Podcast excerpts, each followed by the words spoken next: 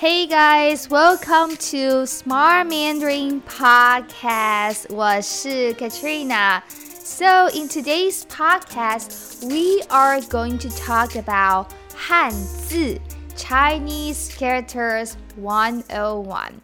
Well, actually, today I asked a question in my Instagram story that I asked if there's anyone have any questions about learning Chinese characters and any difficulties in learning Chinese characters. So I got some feedback from my Instagram story asking like how do you start learning Chinese characters? They seem so hard. I don't know where to start. And Katrina, can you teach us all the Chinese character from scratch, from the beginning? Well, in this podcast, we are going to talk about Hanzi, Chinese character 101. So, if you are a total beginner, if you have zero knowledge of Chinese character, you have to, you definitely need to listen to this podcast. Okay, so now let's get started. First question What is 汉字 what is Chinese characters? Okay so Chinese characters are also known as Hanzi. It is also known as Hanzi okay? And uh, the thing is that most foreigners they start learning Chinese with the pronunciation because they want to speak, right? So the most foreigners they are learning pinyin okay, which is what you see with the Roman alphabet and tone line. That is called pinyin. But that is not the written language of Mandarin Chinese. Pinyin for most beginners are learning is just the pronunciation system to help you speak and pronounce Mandarin Chinese. So the Roman alphabet with tone lines that you are learning, they're just to help you pronounce Mandarin Chinese. They are the pronunciation system.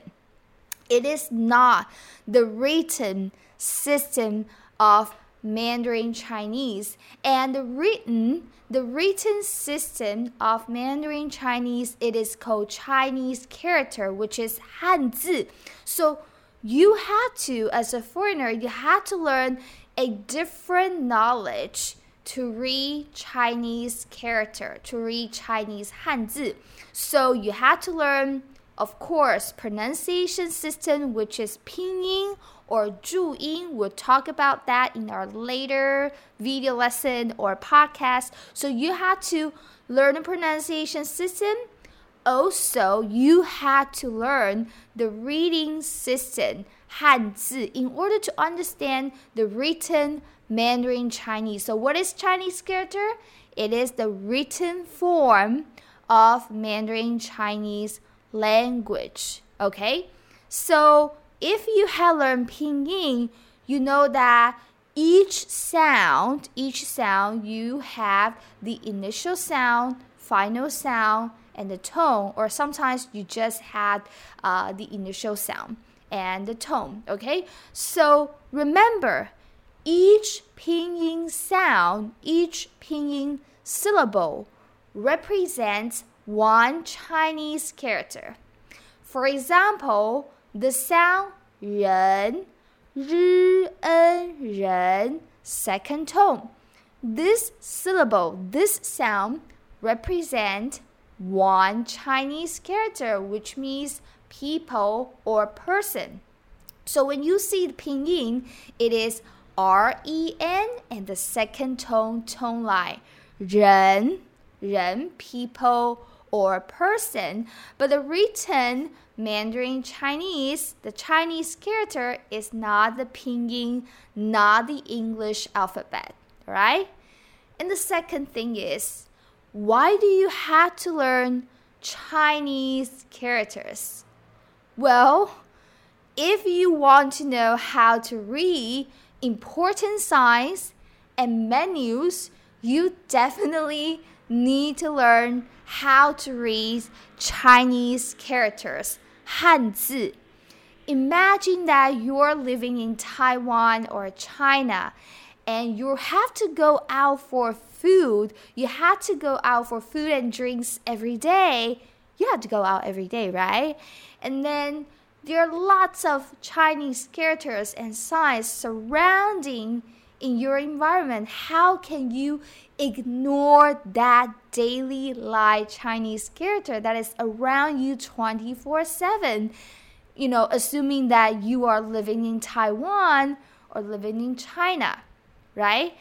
And uh, this is the first reason, of course. So, if you say, for example, you're living in a Chinese Mandarin environment, you gotta learn how to read some important signs. For example, go to somewhere really dangerous, you have to understand okay, this Chinese character means dangerous.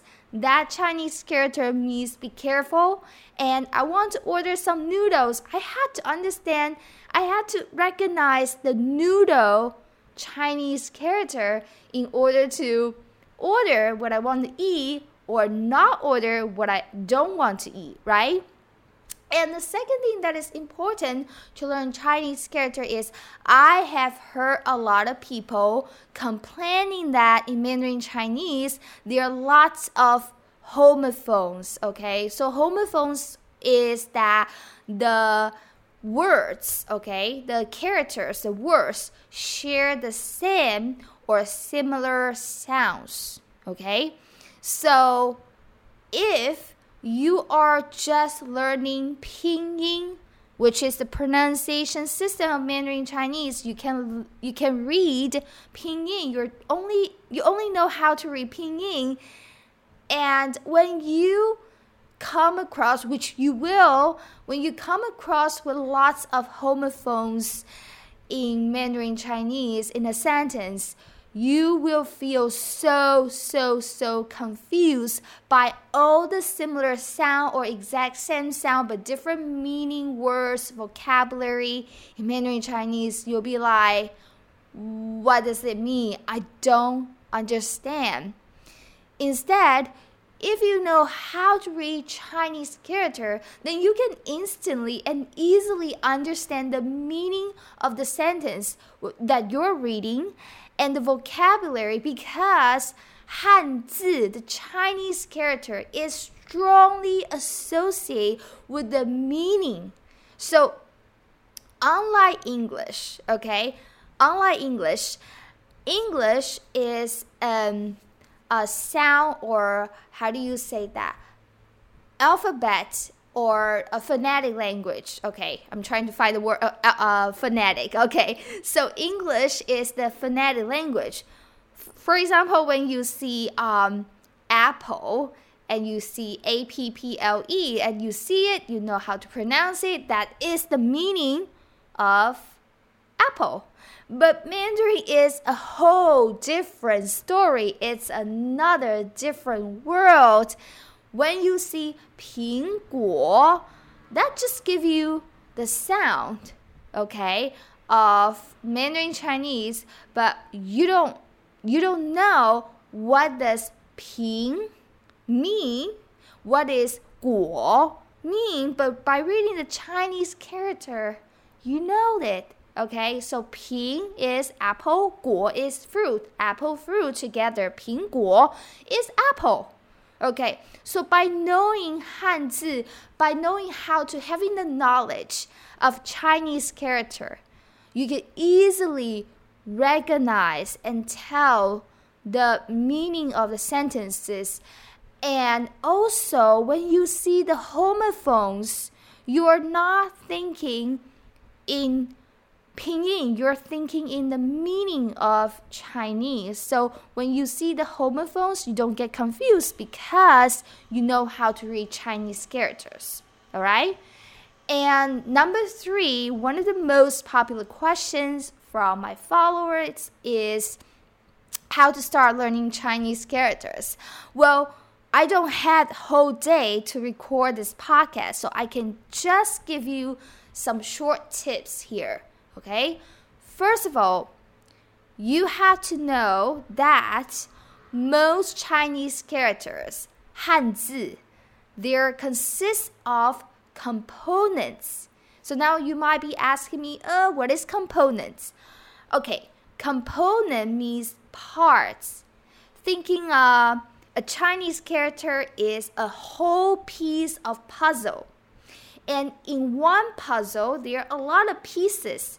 So each piece of a puzzle is what we call component. So one puzzle is like Chinese character, and each piece of the puzzle is the component. So my first suggestion is to learn some component, easy components of Chinese characters. And components are also called radicals. So sometimes you hear people or your Mandarin teacher say, let's learn some Chinese radicals. It means let's learn some Chinese components. Okay?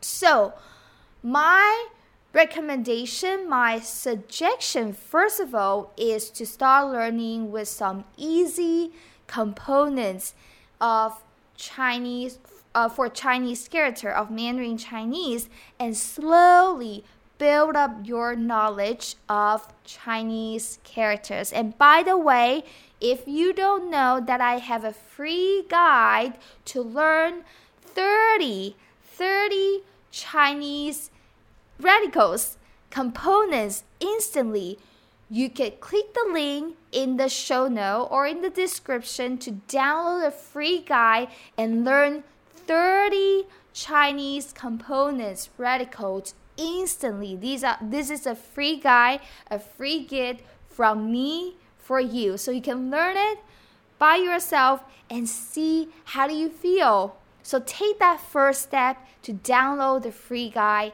right now or after this uh, episode. Okay, so my first suggestion is to learn something really small, really easy, starting from the components and radical, all right?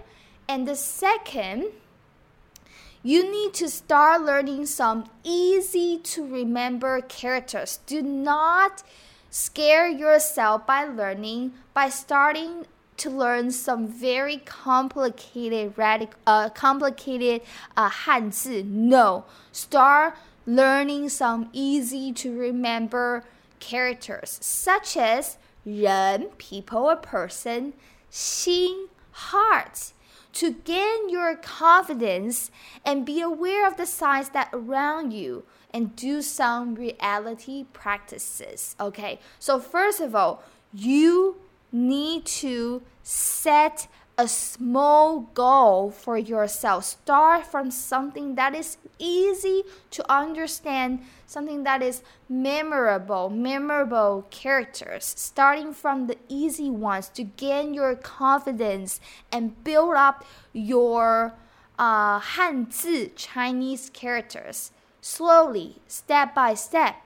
And also remember to do some reality practices, reality check. For example, if you have seen some, you know, Chinese characters on the bottle or Chinese character road signs, just try to pay attention to them.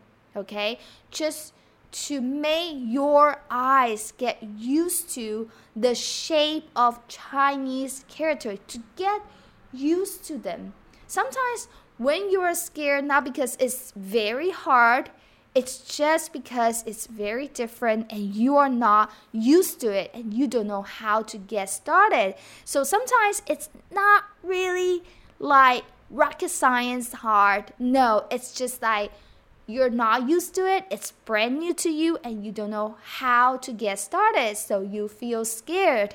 Okay, so the other suggestion for you is after you start learning, warming up yourself with Chinese character, easy. I'm saying that easy Chinese character. Just download my free guide. You know what are easy some some easy Chinese characters and radicals. Okay, so once you build up your confidence you can train yourself. The second step is by reading different fonts because sometimes the Chinese character can look pretty different for foreigners.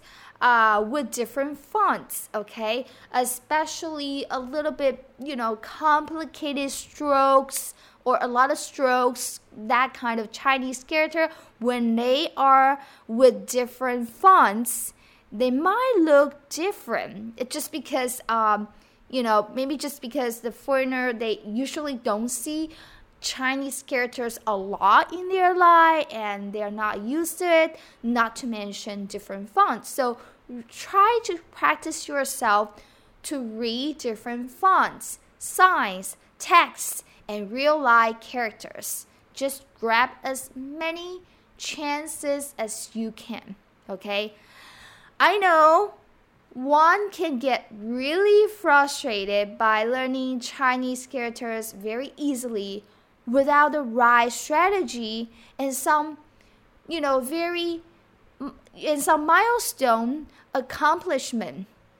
But, you know, once you had, uh, just like I said before, I mentioned before, you need to start small, set up a goal, and uh, give yourself some, you know, uh, easy goal to achievable okay? Achievable goal to attain to achieve and give yourself some confidence. And also study step by step with some strategies and to build up your confidence of learning just like as the time goes by and step by step i am sure that you will be fine all right so in this podcast we basically cover what is Chinese character? Why do you have to learn Chinese characters? And some small tips of how to learn Hanzi Chinese character. And I hope you do really enjoyed it. And I hope this podcast really served you. Next week, I mean, uh, on depending on what time you're listening to this podcast, but on September 11th 9 p.m. Taiwan time. September 11th, 9 p.m. Taiwan time, I'm going to host my very first public live event talking about Chinese characters and answer your question. That will be my first live event in public talking about Chinese character and I will be scheduling the follow up live event to build up more knowledge and the information about Hanzi Chinese characters for you guys because I know that there are already a lot of there are already a lot of uh, information about grammar, structure, speaking, but what I want to do this year, I mean, it's almost end of this year. Um, what I want really wanted to do is build up my students' confidence in reading Chinese character, especially traditional Chinese characters. And also because the Chinese character has really strong ties with the meaning of a word. Okay? So I want to build up a really cool, a really helpful course and system to help my student not only just to learn how to read a Chinese character, but also how to read a sentence and also how to improve, even how to improve their speaking, their structure in the end, starting with reading Chinese character. If that sounds cool to you, First of all, you need to download the free guide, learn 30 easy, common Chinese radical free guide. The link is in the description. And second, join me next week on September 11, 9 p.m. Taiwan time on my Smart Mandarin YouTube channel. Join my first live event. I'm sure that you will learn a lot about Chinese character. So thanks for listening to this podcast and don't forget to tag me on Instagram Smart Mandarin Katrina Lee if you like this podcast and share to friends or people who need it, who wants to learn Chinese character but don't know how to. Thanks for listening. 我们下次见. See you next time. 再见.